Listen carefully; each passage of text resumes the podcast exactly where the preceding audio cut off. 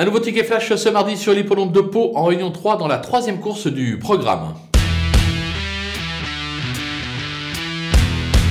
Le numéro 4, Ziroska, a montré euh, des moyens en plat. Elle vient de débuter euh, correctement euh, sur les obstacles avec une cinquième place à la clé. Elle est montée en condition sur cette sortie. Elle devrait faire encore mieux ce mardi. Pourquoi pas même ouvrir son palmarès sur les obstacles. Il ne faudra pas la sous-estimer, raison pour laquelle on va la tenter gagnante et placée.